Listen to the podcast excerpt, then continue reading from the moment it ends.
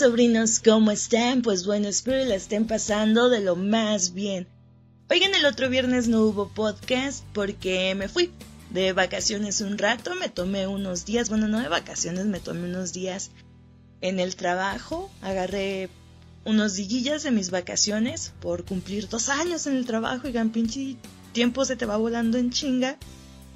Y pues sí iba a grabar algo, pero después dije, no, no lo voy a hacer, sí me merezco un descansillo. Dije que al cabo ahí los sobris esperan, ahí me aguantan, como no, con mucho gusto. Pero ya, aquí ando de regreso con toda la actitud del mundo, con todas las ganas de, de hacer más contenido para ustedes y para mí. Oigan sobrinos, pues en esta ocasión vengo a contarles que no, la tía Prudencia no siempre vivió en México, una temporada cuando tenía entre 9 y 10 años viví en Estados Unidos, viví en Fort Worth, Texas. Me tocó estar en la escuela una, un rato, allá una temporada.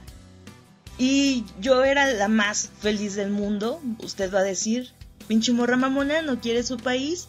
Pero sí, sí quiero a mi país, pero yo crecí viendo películas estadounidenses viendo películas de chavalillos que un camión amarillo llegaba hasta la puerta de su casa por ellos y se iban a la escuela. Crecí viendo peleas en el comedor que se aventaban comida, que cuando estuve en esa situación dije, güey, qué bueno que nunca viví este pedo. Porque estaba muy random quedarte sin comida o muy triste, por así decirlo. Y mire, todo empezó como, pues como ya le dije, cuando yo tenía entre 9 y 10 años, yo en ese tiempo iba a entrar aquí a México a la escuela, a quinto de primaria, pero pues al irme a Estados Unidos me bajaron un grado. No recuerdo si era porque venía de México o porque cumplía años en septiembre, entonces me pusieron en cuarto de primaria. Y estaba muy, muy chido porque mi maestra, la Miss Fowler, hablaba entre español e inglés, pero más bien ella era americana, entonces había una como practicante, no, no sé, o si era maestra, no recuerdo la verdad, ni siquiera me acuerdo de su nombre, pero estaba muy chido. A mí me gustó mucho tiempo haber estado ahí en la escuela. Y una cosa muy cagada, que yo era una genio en matemáticas cuando en México era una tonta, bueno, no una tonta, pero no era nada buena en matemáticas, inclusive me aburrían muy feo. Pero en Estados Unidos yo sacaba A más en matemáticas porque eran sumas y restas, apenas iban a iniciar las multiplicaciones y carnales. En México ya veíamos divisiones, entonces yo iba más avanzada en el tema de las matemáticas, entonces miren, yo era una genio en las matemáticas. Pero otra cosa en la que no era buena era en historia ni en ciencias naturales. Esas clases sí no las daban 100% en inglés. Y ahí era pues donde empezaba mi problema porque yo no sabía nada de inglés. Creo que la única cosa que sabía decir en ese entonces era I don't speak English para como defenderme de todo y decir hi, bye y cámara, ahí la vemos. O no sé, como palabritas así bien sencillas que ni recuerdo dónde las aprendí, pero las sabía. Y me acuerdo mucho el primer día que me llevaron a la escuela, que pues ahí estaba en la oficina del director, directora, no recuerdo, de la escuela que se llama Sam Rosent. Y una persona se acercó a mí y me dijo algo en inglés y yo luego luego me escudé con I don't speak English y ya. Fue así de, oh, perdón. Y se fue, huyó de mí no supo cómo más comunicarse con una persona que no tenía ni puta idea de cómo hablar inglés. Y ya pues me inscribieron a la escuela, todo bien, todo correcto, y yo que me alegro. Y fíjese, estaba chido porque en mi salón, como ya le conté, había la maestra que hablaba más inglés que español, pero había otra que hablaba más español. Yo creo que también hablaba inglés chido, y era quien nos echaba la mano, quien nos socorría, por así decirlo, y una manera de enseñar muy diferente el inglés, pues porque si usted va aquí a las escuelas o cuando toma inglés en su escuela normal, le enseñan que las reglas básicas, por ejemplo, los colores, los números, el abecedario, cómo se pronuncia cada letra, Pero acá no, sobrinos, acá te aventaban un libro y hasta que no lo leyeras chido, no podías pasar al otro libro. Pero ahorita que me acuerdo y echando memoria, eran como libros para personas más chicas que nosotros, como libros súper básicos. Me acuerdo que me dieron para leer un libro que hablaba de el conejo y la tortuga de esta carrera, tan, pues no sé, una historia como típica, por así decirlo, que hay el conejo se burlaba de la tortuga porque era muy lenta y al final la tortuga ganó, bla, bla, bla, jajaja. Ja, ja. Y también era otro libro de un pollito, pero ese sí no me acuerdo bien de qué trataba. Total, yo no podía pasar hasta otros libros, como ya les platiqué, hasta que no leyera de corrido el que tenía en ese entonces. Y pues estaba aparentemente sencillo aprender el idioma. Y estaba muy raro porque ahí nos tenían a personas como de tercero, cuarto y quinto de primaria, que éramos hispanohablantes y nos estaban enseñando a hablar inglés. Ahí yo hice una buena amiga, ahorita no recuerdo su nombre, pero esos días hice una amiga y ella me contaba así cómo estaban las cosas en la escuela, pues ella ya tenía más tiempo y todo esto. Entonces ya ella me contó que cuando tú sabías cierto nivel de inglés, te pasaban a otro salón. Te pasaban ahora sí ya al salón al que deberías de estar con tu grado normal, con personas nativoamericanas o personas que ya dominaban bien el idioma.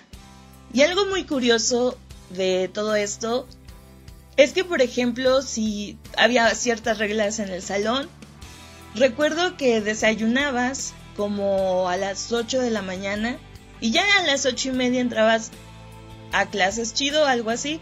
Total, podías desayunar ahí en la escuela un cereal o pues no sé, algo ligerito y ya hasta el mediodía era el receso ya chido. Recuerdo que yo no tenía una tarjeta, entonces yo tenía que pagar mi, mi desayuno. Creo que costaba como 2 dólares, 2 dólares 50, no recuerdo bien ahorita. Total, con esos, con esos 2 dólares, pues ya me daban mi desayuno, que a veces eran hamburguesas, era pizza, era espagueti con albóndigas, uh, creo que nos daban opción de comprar un juguito o una lechita de chocolate o lechita normal o agua. No, no se crean, el agua era gratis. Podías tomar de los bebederos de agua. Y esto fue muy impresionante para mí o muy interesante. Porque en mi escuela pues no había bebederos, pero en esta escuela en Estados Unidos, ahí sí había bebederos como en las películas. Y pues ya tú ibas, le apachurrabas y salía agua fresca. Era muy extraño, pero una experiencia muy bonita que dije, ah, no mames, algo que ya está como en las películas. Había casilleros, pero nosotros no teníamos casilleros porque les digo, éramos como un grupo diferente, éramos un grupo extra. Entonces no teníamos el privilegio de tener nuestro propio casillero. Y lo más raro era que no nos sacaban al recreo con las personas como que se veían más gringos nos sacaban al recreo como los chavos que habían pasado al, al, otro nivel, que ya hablaban más inglés.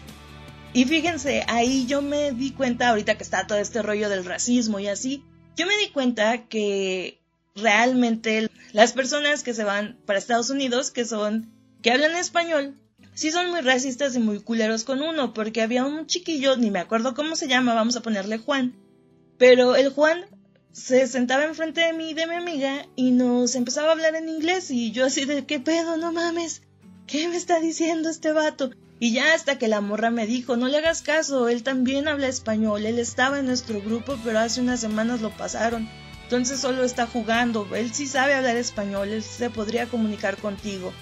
Total, nunca lo hacía el pinche vato mamón.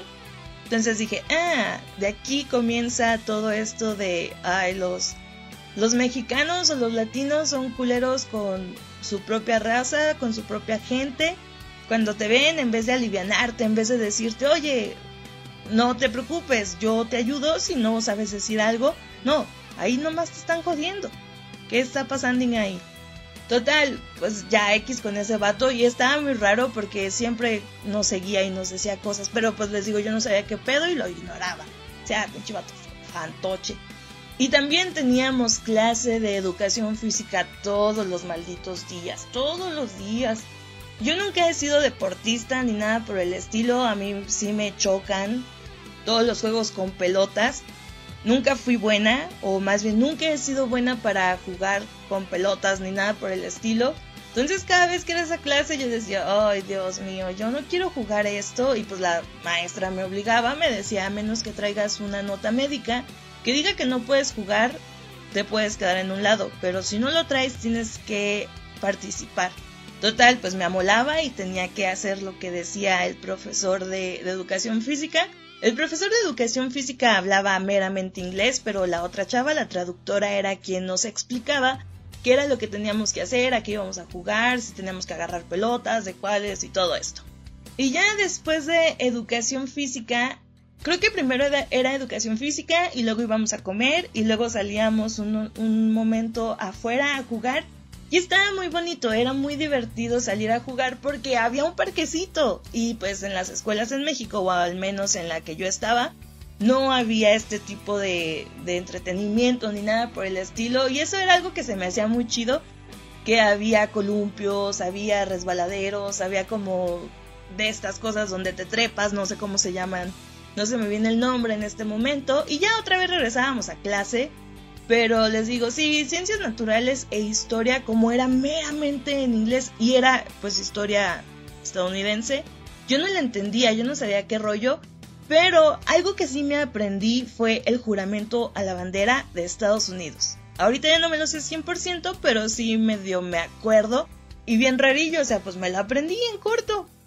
Ah, ah, porque también eso era una de las cosas que nos enseñaban todos los días a decir el juramento a la bandera, pero pues obviamente en inglés nunca nos decían qué significaba o qué querías decir con eso, pero te ponían a repetirlo una y otra vez y ya les digo hasta que me lo aprendí y no, no pasaba un camión amarillo hasta la puerta de mi casa para dejarme en la escuela. Claro que no.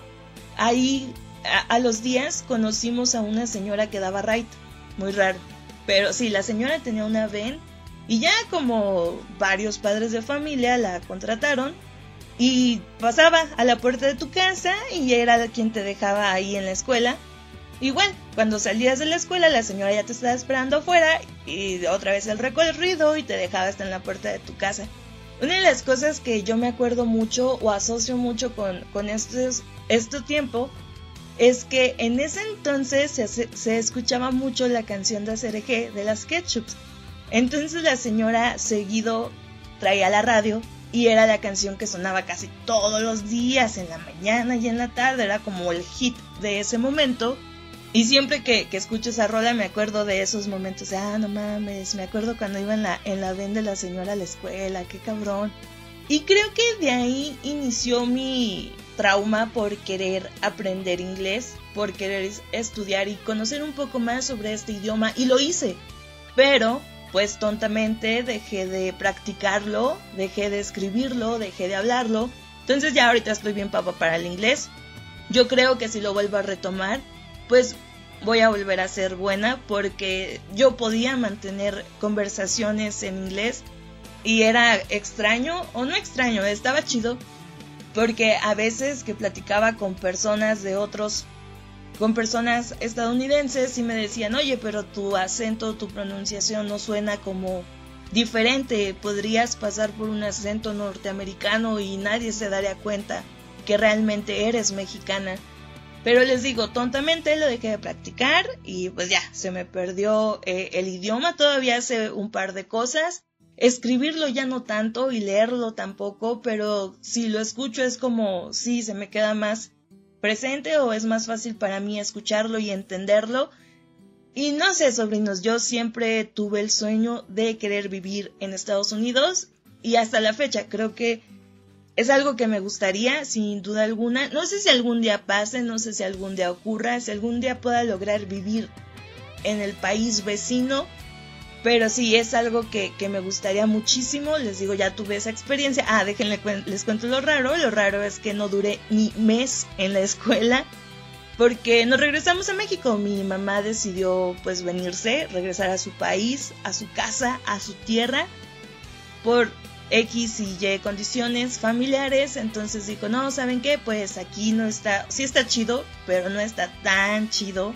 Estamos mucho mejor en México, entonces vámonos. Y ya nos regresamos mi mamá, mi hermano y yo. Ah, porque mi hermano tampoco alcanzó a entrar al kinder, porque como el cumpleaños en octubre, iba a entrar como al preescolar. ¿Preescolar? No, esperen, preescolar es kinder bueno, iba a entrar como a una escuela antes del kinder y dijo mi mamá, no, este güey ya está grande, ya es un diablillo. En una de esas y golpea a los compañeritos y qué vergüenza. Entonces, pues ya dijo, no, mi hijo ya está en el kinder, mi hija está en un, un año más de la escuela, pues mejor vámonos. Retomemos nuestra vida de aquel lado. Y sí, fue una experiencia bonita, fue algo muy agradable que, pues sí, duró muy poco, pero puedo decir que tuve la oportunidad de vivir un rato allá. Y bueno, sobrinos, hasta aquí voy a dejar el podcast de el día de hoy. Si les gustó, compártalo. Y no se olvide de seguirnos en las redes sociales de Cuarto Azul. Nos encuentra en Facebook e Instagram como Cuarto Azul Podcast. A mí me encuentra en Instagram como Sandra con V. Y mi nombre es Sandra Cuña y nos vemos hasta la próxima.